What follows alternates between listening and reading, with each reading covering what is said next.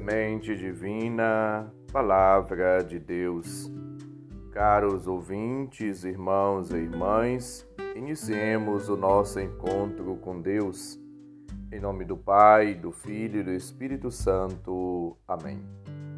Proclamação do Evangelho de Jesus Cristo, segundo Mateus, capítulo 9, versículos 18 a 26. Glória a vós, Senhor. Enquanto Jesus estava falando, um chefe aproximou-se, inclinou-se profundamente diante dele e disse: Minha filha acaba de morrer, mas vem, impõe tua mão sobre ela e ela viverá. Jesus levantou-se e o seguiu com os seus discípulos. Nisto, uma mulher que sofria de hemorragia há 12 anos veio por trás dele e tocou a barra do seu manto. Ela pensava consigo: se eu conseguir ao menos tocar no manto dele, ficarei curada. Jesus voltou-se e, ao vê-la, disse: Coragem, filha, a tua fé te salvou e a mulher ficou curada a partir daquele instante. Chegando à casa do chefe, Jesus viu os tocadores de frauta e a multidão alvoroçada e disse: Retirai-vos, porque a menina não morreu, mas está dormindo. E começaram a caçoar dele. Quando a multidão foi afastada, Jesus entrou tomou a menina pela mão e ela se levantou. Essa notícia espalhou-se por toda aquela região. Palavra da salvação. Glória a vós, Senhor. Jesus é o enviado do Pai. Veio para restaurar as coisas, para estruturar e restaurar também o povo de Deus que ora estava assim à revelia, sem pastor, como que abandonado.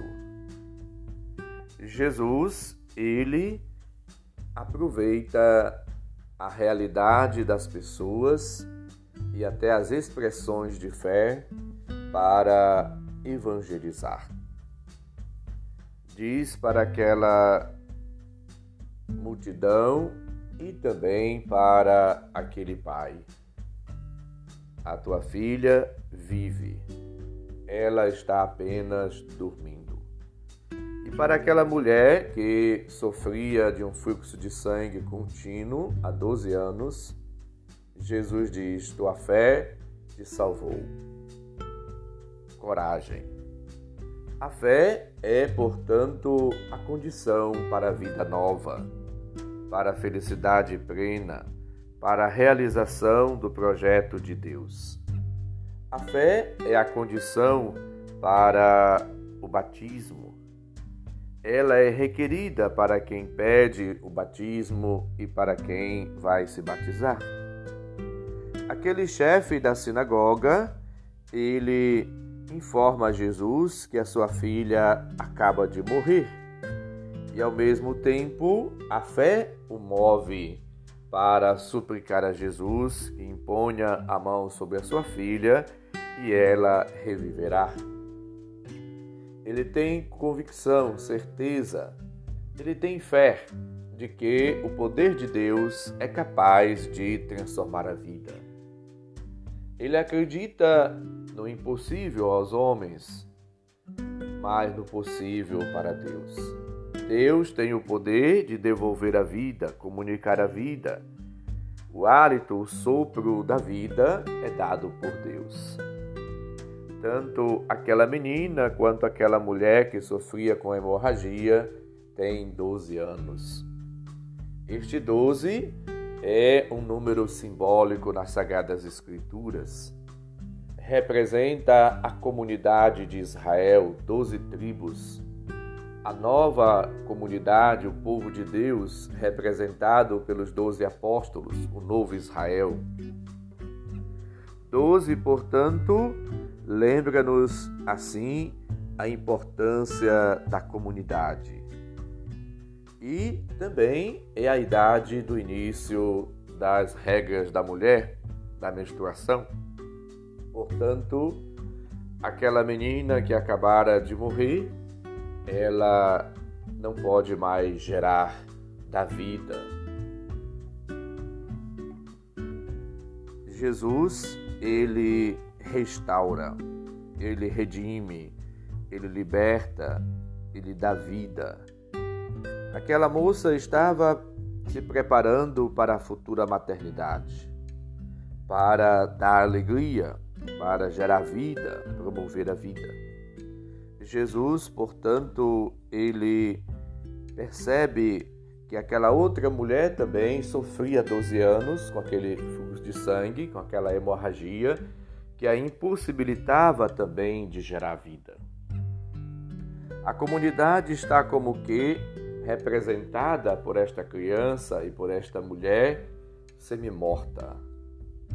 E Jesus devolve a vida, o vigor, o ardor, a alegria, o entusiasmo, a coragem, a fé para a comunidade.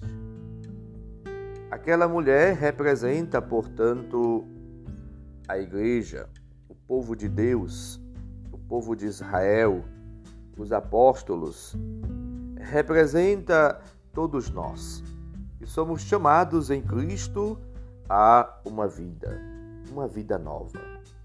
Cristo entra na vida da comunidade, na vida daquela família, na vida daquela mulher como redentor para restaurar o povo de Deus como comunidade fértil, capaz de gerar filhos para Deus.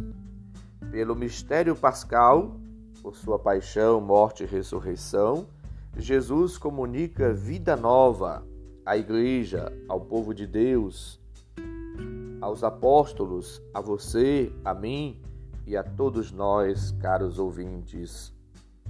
Jesus, ele portanto vem para dar a vida. A menina morreu na idade em que o seu corpo começava a se preparar para a maternidade. A mulher estava perdendo sangue, perdendo a vida, sem condições de gerar filhos. A menina e a mulher representam, portanto, o povo de Israel em sua condição de esterilidade, incapacidade de gerar descendência e ter futuro. Jesus, ele reencontra aquelas pessoas e devolve-lhes a vida.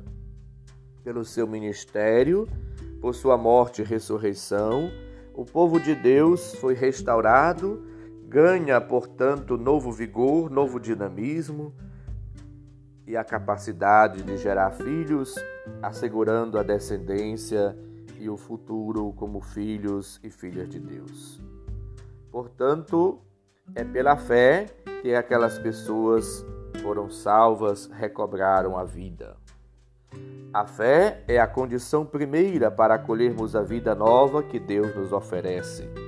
É a condição para o batismo, para renascermos nas águas e no Espírito Santo. Jesus, portanto, dá-nos graças, bênçãos, dons e comunica-nos o seu Espírito para que possamos viver nele, com ele, uma vida nova. Sejamos, portanto, criaturas novas. Vivamos no dinamismo do Espírito. Deixemos que o Espírito nos mova, nos impulsione, nos guie, nos ilumine, nos plenifique, nos santifique. E assim, radiados, repletos, cheios, plenificados da graça e dos dons e carisma do Espírito, possamos também colaborar para a geração de vidas, pelo testemunho e pelo anúncio do Evangelho.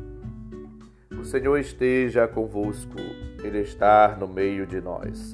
Abençoe-nos, Deus bondoso e misericordioso, Pai, Filho e Espírito Santo. Amém. Um santo e abençoado dia para todos. Um abraço Felicidades.